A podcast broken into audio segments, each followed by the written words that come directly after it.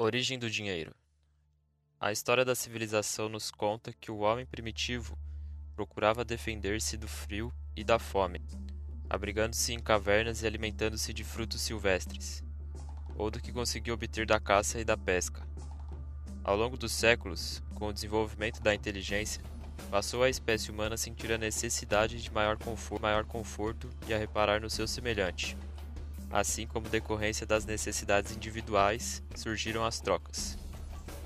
Esse sistema de troca direta, que durou por vários séculos, deu origem ao surgimento de vocábulos como salário, o pagamento feito através de certa quantidade de sal, pecúnia, do latim pecus, que significa rebanho, ou peculium, relativo ao gado miúdo, que é ovelha ou cabrito. As primeiras moedas, tal como conhecemos hoje, peças representando valores geralmente em metal, surgiram na Lídia, atual Turquia. No século 7 a.C., as características que se desejava ressaltar eram transportadas para as peças através da pancada de um objeto pesado. Em primitivos cunhos, foi o surgimento da cunhagem a martelo, onde os signos monetários eram valorizados também pela nobreza dos metais empregados como o ouro e a prata.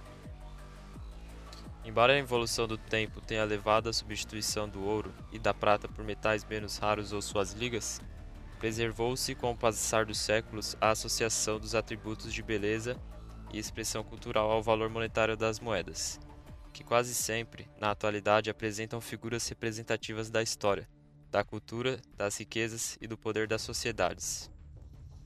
A necessidade de guardar as moedas em segurança deu surgimento aos bancos. Os negociantes de ouro e prata, por terem cofres e guardas a seu serviço, passaram a acertar a responsabilidade de cuidar do dinheiro de seus clientes e a dar recibos escritos das quantias guardadas. Esses recibos, então conhecidos como Goldsmith Notes, passaram com o tempo a servir como meio de pagamento por seus possuidores por serem mais seguros de portar do que o dinheiro vivo. Assim surgiram as primeiras cédulas de papel moeda, ou cédulas de banco, ao mesmo tempo em que a guarda dos valores em espécie dava origem a instituições bancárias.